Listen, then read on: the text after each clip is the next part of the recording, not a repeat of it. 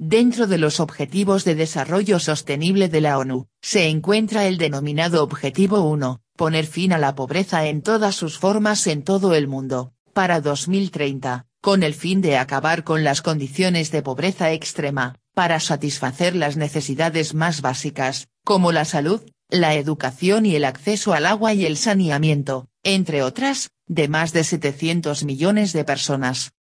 Aproximadamente la mitad de los pobres del mundo viven en países de ingresos medianos bajos, como China, la India, Indonesia y Nigeria. Sin embargo, este problema afecta también a los países desarrollados. Actualmente hay 30 millones de niños, que crecen pobres en los países más ricos del mundo.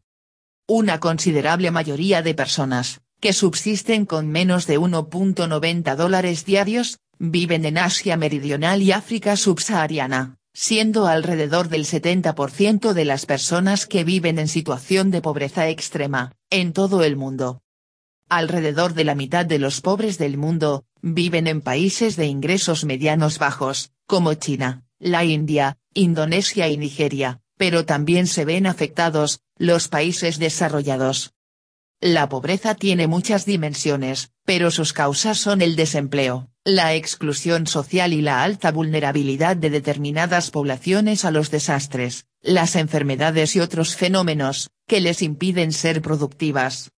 En cuanto a la desigualdad, puede afirmarse que ésta aumenta las tensiones políticas y sociales y, en algunos casos, impulsa la inestabilidad y los conflictos, dado que el fenómeno, es nocivo para el crecimiento económico y la cohesión social.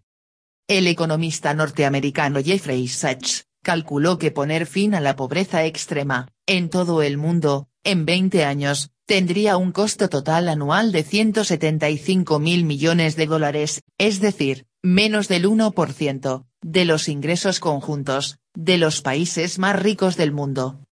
Las políticas de los gobiernos, pueden ayudar a crear un entorno propicio, para generar empleo productivo y oportunidades de empleo, para los pobres y los marginados, formular estrategias y políticas fiscales, que estimulen el crecimiento económico de los pobres y, por tanto, reducir la pobreza. El sector privado también puede promover oportunidades económicas, para los pobres, concentrándose en los segmentos de la economía, donde trabaja la mayoría de estas personas, como las microempresas, las pequeñas empresas, y las que operan en la economía informal.